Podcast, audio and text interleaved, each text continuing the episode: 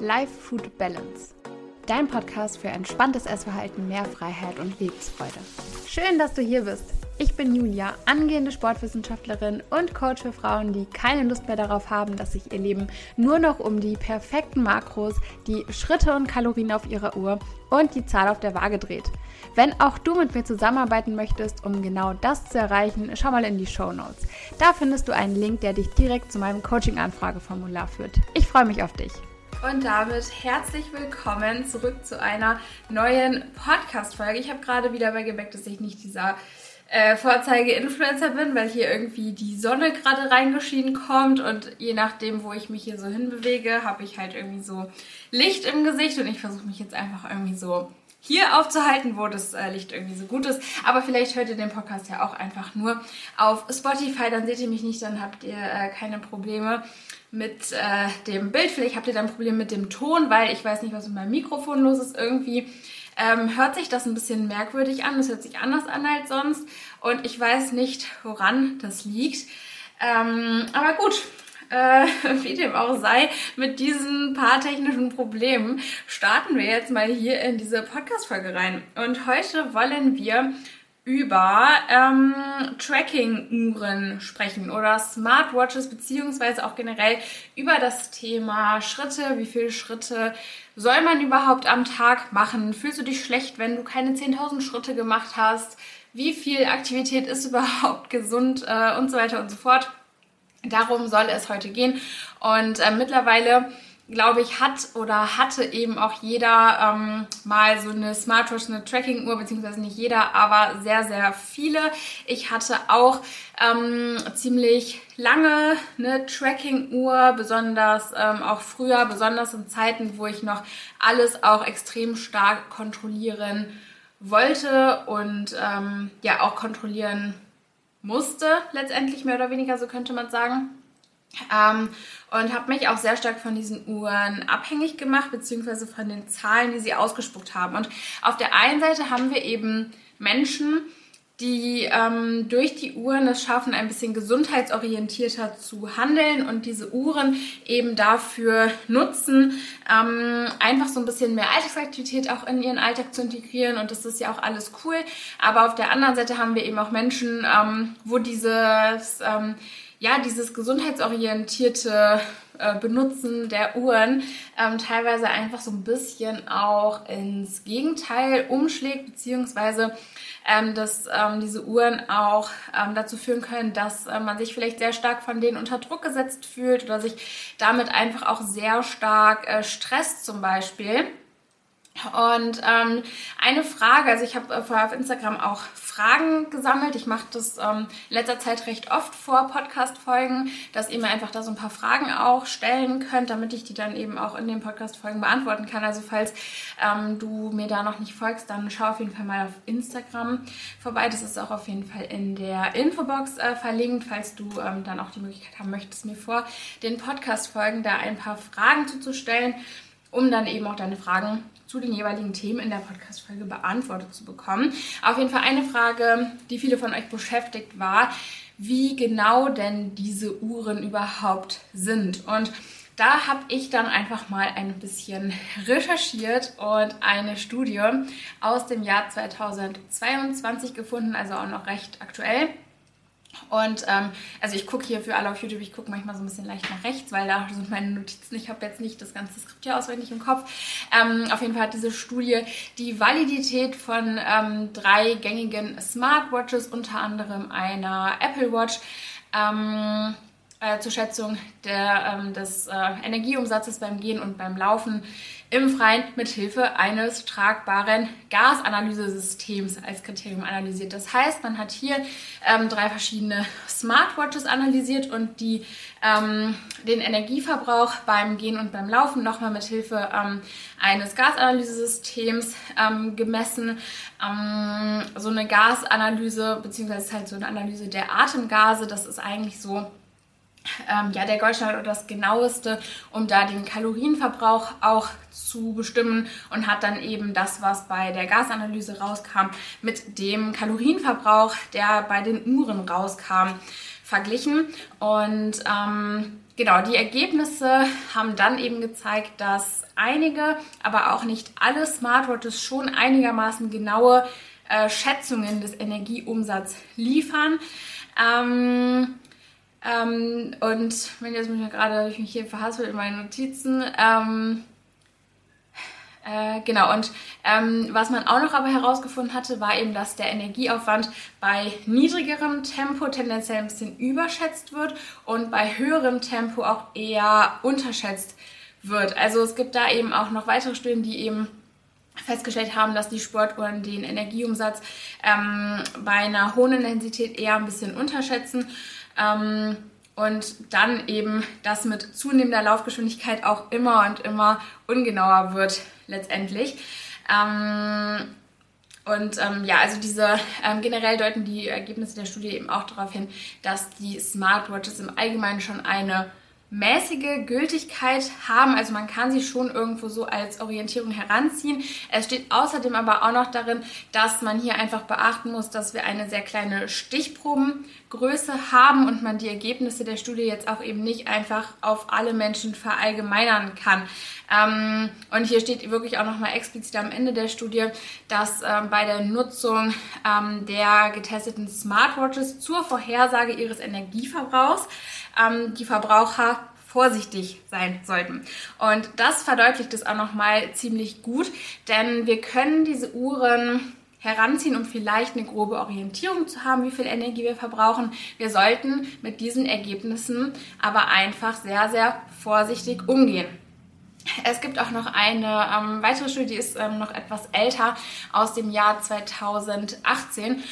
Und ähm, da ähm, war eben, also Stand 2018, war da eben so ein bisschen auch das Fazit aus der Studie, dass die ähm, Geräte so in der Lage sind, die Herzfrequenz, die Schrittzahl, die Distanz und die Schlafdauer an sich zuverlässig zu messen, was man dann eben auch als ähm, ja, aussagekräftige Faktoren ähm, oder als ja, aussagekräftige ähm, also was einfach aussagekräftige Zahlen am Ende sind. Ich bin ein bisschen durch, ich weiß auch gar nicht, was ich mir dabei gedacht habe, jetzt diese Podcast-Folge aufzunehmen, aber wir ziehen das jetzt hier durch.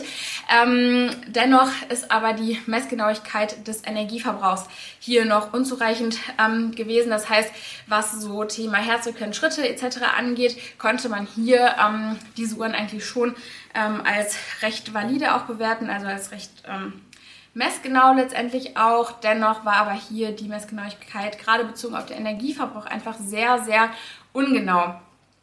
Und das ist einfach auch ähm, was, was ihr immer im Hinterkopf behalten solltet, dass die Uhren mittlerweile schon auch je nachdem, ähm, ja, bestimmte Werte einfach auch genau messen können, vielleicht sogar auch die Herzfrequenz. Ich glaube, bei der Apple Watch ist ja mittlerweile so, dass sie auch, äh, ich glaube, sogar ein EKG oder so auch machen kann, also dass sie dahingehend eben schon auch recht genau sind. Hier in den Studien wurden ja jetzt aber auch eben nur ähm, der Kalorienverbrauch bei einer bestimmten Aktivität ermittelt. Und der Kalorienverbrauch bei einer bestimmten Aktivität hat ja dann auch immer noch nichts mit dem gesamten Kalorienverbrauch am Tag zu tun. Also auch das ist ja nochmal wieder was komplett anderes. Und das ist eben ganz, ganz wichtig, dass man sich hier bewusst macht, dass selbst wenn diese Tracking-Uhren vielleicht eine bestimmte Orientierung liefern können für den Kalorienverbrauch einer bestimmten Aktivität, können sie dir trotzdem noch nicht genau deinen Kalorienverbrauch vom gesamten Tag einfach so voraussagen. Und das ist super, super wichtig. Und wenn du nur eine Sache hieraus mitnimmst, dann bitte auch das, dass ähm, diese Uhren wenn überhaupt eine Orientierung sind, aber gerade wenn es um den gesamten Kalorienverbrauch am Tag geht, diese Uhren einfach da ähm, nicht wirklich aussagekräftig sind. Und eine weitere Frage war dann eben auch noch, okay, wie kann ich denn jetzt meinen Verbrauch messen? Und hier haben wir eben auch bei der, äh, wenn es wirklich um den Kalorienverbrauch bei einer bestimmten Aktivität geht, dann gibt es hier eben auch die Atemgasanalyse beziehungsweise auch die Spiroergometrie. Ähm, das ist ein Belastungs-EKG mit der Messung der Atemgase, ähm, was man eben auch ganz häufig in der Sportwissenschaft durchführt. Ähm, das kann man halt mal machen, ist ja aber auch so an sich keine dauerhafte Methode, die man jetzt ständig und immer bei körperlicher Aktivität irgendwie ähm, heranziehen kann. Man könnte natürlich sagen, gut, man äh, macht einmal eine Spiroergometrie und misst, per, äh, misst parallel einfach noch mit seiner Smartwatch und schaut dann eben, inwieweit sich da irgendwie die Ergebnisse unterscheiden. Aber ähm, letztendlich ist das viel zu viel Aufwand für viel zu wenig Output, weil auch da weißt du immer noch nicht, wie viel du denn da letztendlich dann ähm, am gesamten Tag an Kalorien verbrauchst. Und ähm, deshalb ist eigentlich am aller, aller genauesten dein Körper. Dein Körper ist das Gerät, wenn du es so nennen möchtest, was dir am aller genauesten mitteilen kann, wie viel Kalorien du verbrauchst und wie viele Kalorien du brauchst. Ähm, denn eigentlich, und jetzt mal Betonung wirklich auf eigentlich, haben wir ja durch unseren Hunger, durch unsere Sättigung ein super gutes System eingebaut, was uns eigentlich ziemlich genau sagen kann, ob wir jetzt genug Kalorien aufgebaut haben oder nicht. Und es ist nun mal aber leider so, dass ähm, unsere heutige Umwelt uns so verändert hat, dass dieses System nicht mehr richtig funktioniert, beziehungsweise wir auch durch verschiedene Dinge einfach auch ähm, dafür gesorgt haben, dass dieses System nicht mehr richtig funktioniert. Zum einen ist es einfach so, dass wir sehr, sehr viele schmackhafte Lebensmittel haben, dass wir in sehr vielen Lebensmitteln Geschmacksverstärker drin haben, durch verschiedene ähm, ja, Gewürze etc. wird unser Essen einfach sehr schmackhaft gemacht durch bestimmte Kombinationen von Fett und Zucker und so weiter. Ähm, werden da eben auch ganz gezielt, ähm, also werden die Lebensmittel so gezielt entwickelt, dass wir immer mehr von diesen Lebensmitteln essen wollen. Also wir haben ja auch einfach eine sehr, sehr große Lebensmittelindustrie, die ähm, ständig versucht, Lebensmittel so zu manipulieren, dass wir besonders viel davon essen wollen, was natürlich einen riesigen Störfaktor in unserem körperlichen System am Ende darstellt und eine andere Sache, durch die wir auch je nachdem verlernen, mit unserem Körper Zusammenarbeit zu, zusammenzuarbeiten, oh Gott, ähm, ist natürlich auch so Thema Kalorienzellen und so weiter.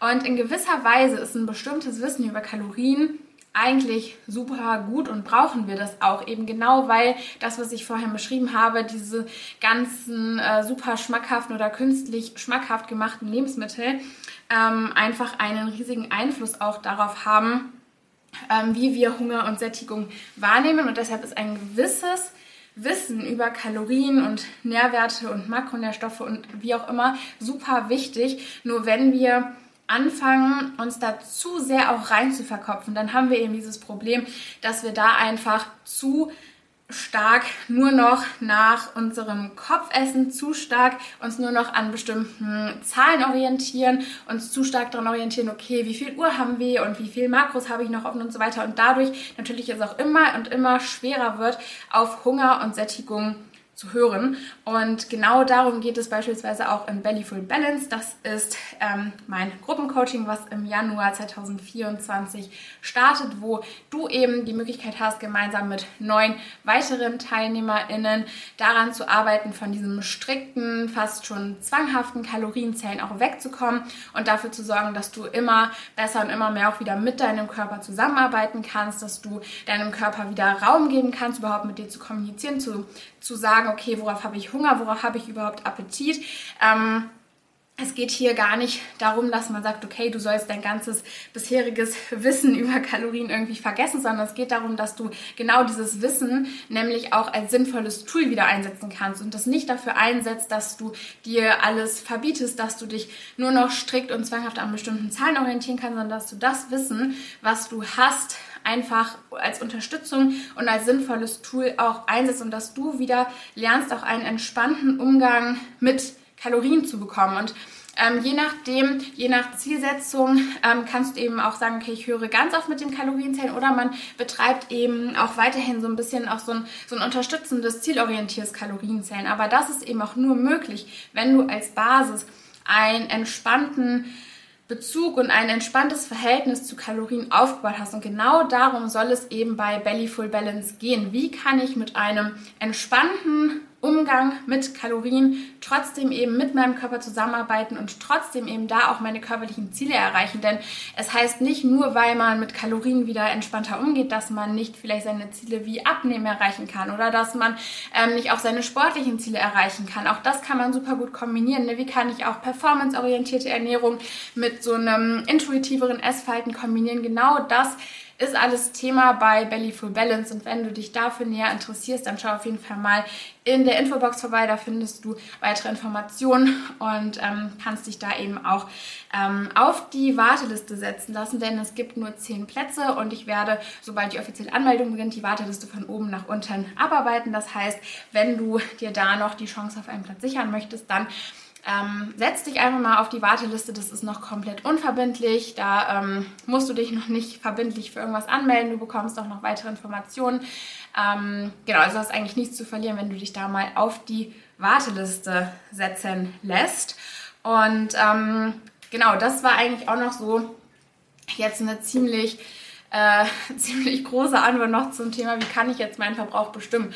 Und letztendlich wirst du diesen Verbrauch ähm, quasi auch genau bestimmen können, wenn du sagst, okay, ich tracke ganz genau für ein paar Wochen meine Kalorien. Ich wiege mich jeden Tag und dann schaust du einfach, okay, geht mein Gewicht hoch oder runter, wie viel Kalorien habe ich im Durchschnitt aufgenommen und wenn du dann eben dein Gewicht hältst und dann eben deine durchschnittlichen Kalorien hast, dann weißt du eben, okay, das ist mein Verbrauch letztendlich. Aber auch das ist eben, kann man so machen.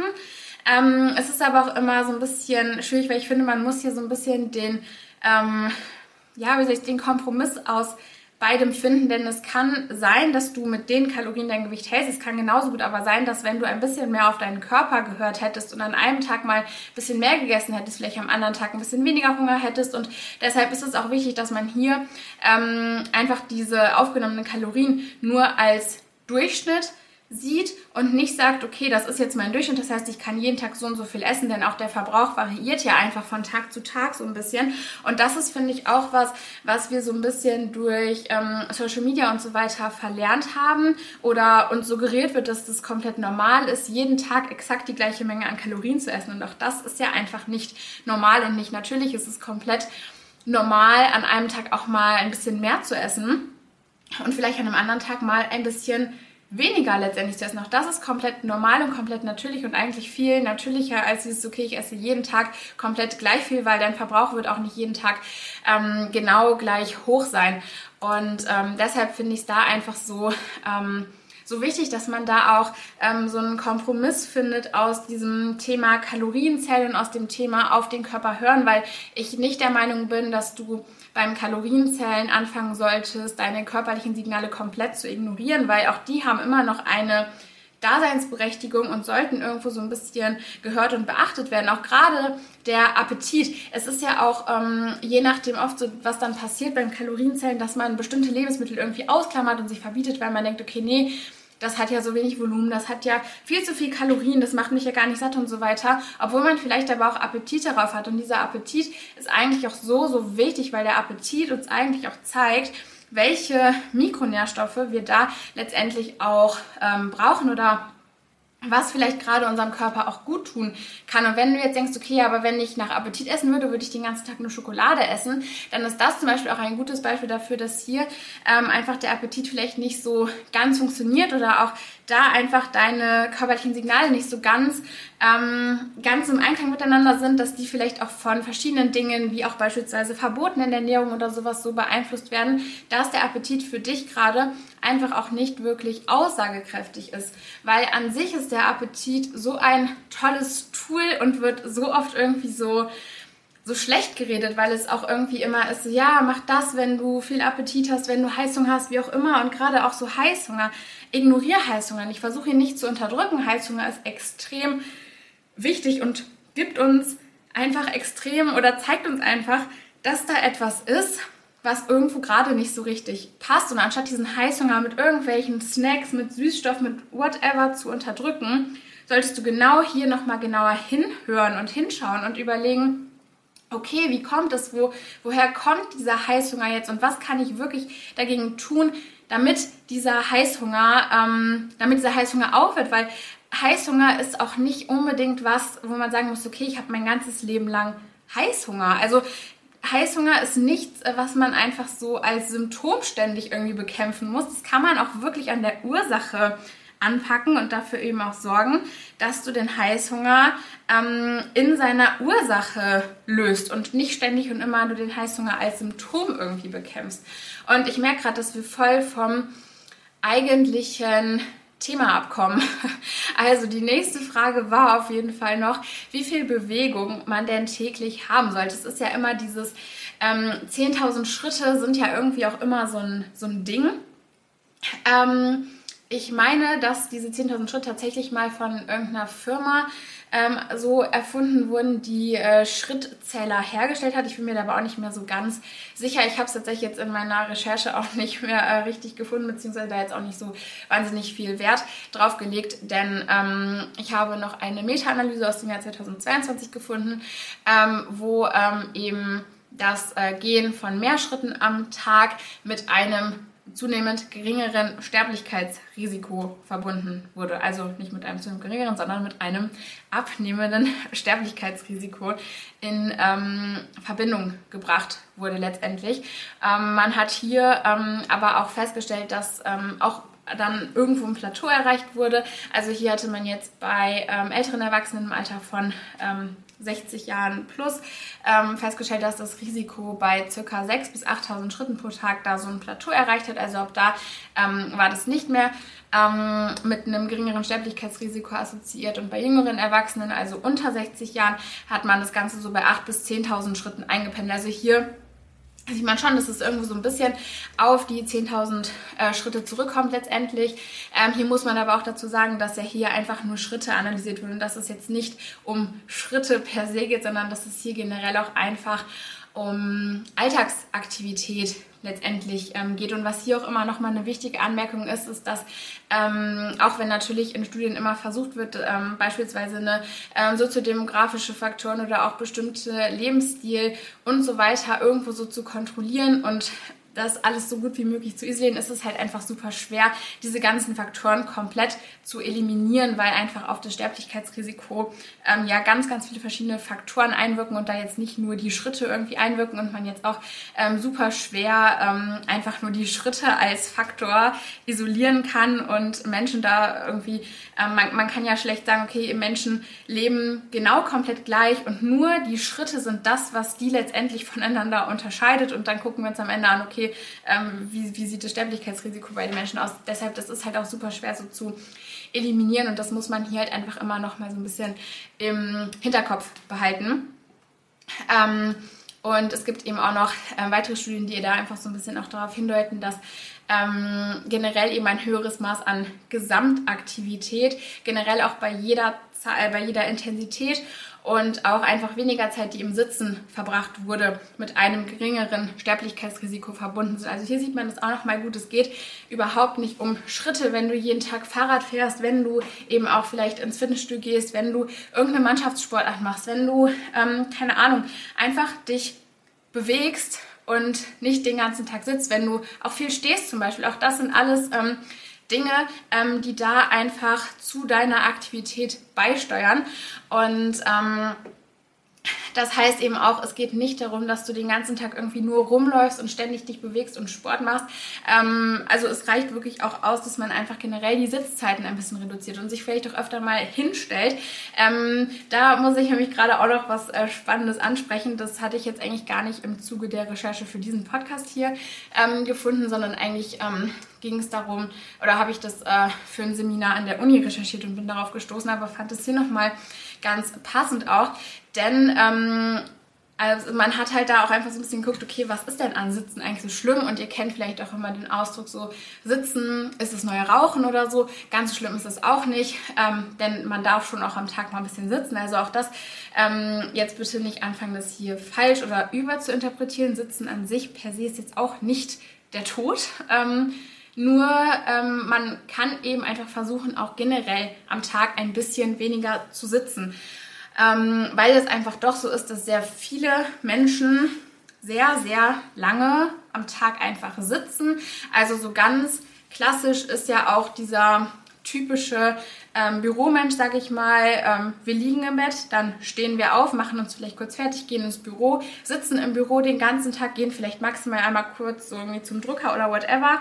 Und dann geht es weiter, dann sitzen wir zu Hause, dann sitzen wir auf dem Sofa und dann legen wir uns wieder ins Bett. Also das ist ja so dieser ähm, klassische Tag von Menschen, die wirklich gar keine Alltagsaktivität haben. Und hier ist es eben einfach so, dass man sagen kann, okay, wenn du einfach mal deine Sitzzeiten reduzierst, dann hat das schon einen erheblichen ähm, Einfluss, sehr wahrscheinlich auch auf dein Sterblichkeitsrisiko. Und ich denke, dass sich aber sehr viele von euch auch gar nicht in diesem klassischen Beispiel, was ich gerade genannt habe, wiederfinden werden und ganz, ganz viele von euch gar nicht so wahnsinnig viel am Tag auch sitzen. Aber einfach, weil ich diesen Fakt so spannend fand, musste der jetzt noch hier mit in den Podcast rein. Denn ähm, was beim Sitzen ähm, passiert ist, dass die Produktion ähm, von einem Enzym gehemmt wird. Dieses Enzym heißt Lipoproteinlipase. Und wenn dieses Enzym fehlt, dann wirkt sich das auf auch den Triglyceridstoffwechsel aus. Und das kann dann eben dazu führen, dass wir eine erhöhte Konzentration von Triglyceriden und eine erniedrigte Konzentration von HDL im Blut haben. Ähm, für diejenigen ganz kurz, die äh, mit HDL nichts anfangen können. Also wir haben HDL und LDL ähm, Cholesterin und HDL ist eben, sag ich mal, das äh, Gute. Ähm, genau. Ähm, und jetzt habe ich den Faden was soll ich noch sagen? Ähm, genau, und dadurch wird eben dann auch, also gerade wenn wir eben vermehrt LDL im Blut haben und weniger HDL, dann kann das eben auch ähm, das Risiko für kardiovaskuläre Erkrankungen ähm, äh, vergrößern. Und ähm, außerdem wird dadurch dann eben, also wenn dieses Enzym fehlt, auch die Ausspaltung von Blutglucose reduziert, womit dann eben auch wiederum der Blutzuckerspiegel ansteigt. Und ähm, ja, also man hat halt auch so ein bisschen ähm, überlegt zu schauen, okay, warum ist das jetzt so? Also, und das ist halt bisher auch noch nicht abschließend geklärt, warum die Enzymproduktion im Sitzen ähm, irgendwie ähm, so gehemmt ist und warum es eben selbst bei ähm, geringen intensiven Aktivitäten, wie nämlich zum Beispiel auch im Stehen, eben nicht gehemmt ist. Und ähm, man hat halt ähm, die Vermutung aufgestellt, dass ein Grund sein könnte, dass im Sitzen, anders als im Stehen, halt wirklich kaum Muskelkontraktion stattfindet und dass eben für die Produktion von der Lipoproteinlipase einfach diese Muskelkontraktion irgendwo auch verantwortlich sind. Das heißt, hier sieht man auch nochmal ganz gut, es geht nicht darum, dass du den ganzen Tag nur rumläufst, sondern es geht darum, dass einfach auch zum Beispiel so Aktivitäten wie Stehen oder so einfach mal gut sind. Und ich denke auch eben wirklich nicht, dass du dich in diesem Beispiel wiederfindest äh, von Personen, die einfach den ganzen Tag wirklich sich von einem Stuhl zum nächsten hangeln letztendlich.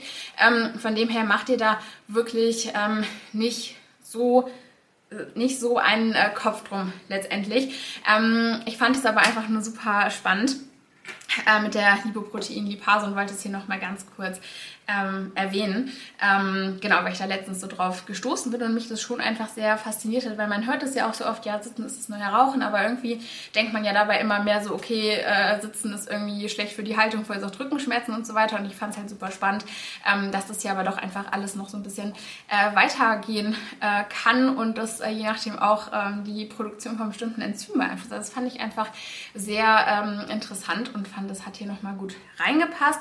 Aber wie gesagt, ähm, es ist auch nicht äh, gesund, den ganzen Tag nur zu stehen und nur zu laufen. Gerade vielleicht auch nicht für deine mentale Gesundheit, womit wir nämlich jetzt auch bei der abschließenden Frage wären. Äh, Thema schlechtes Gewissen, weil ich weniger Schritte als andere mache oder weil ich zum Beispiel ähm, auf Instagram sehe, dass alle immer ihre 10.000, 15.000 Schritte irgendwie schaffen und ich schaffe aber einfach nur meine 6.000 bis 7.000, weil ich eben noch arbeiten bin und dann bin ich noch beim Sport und so weiter.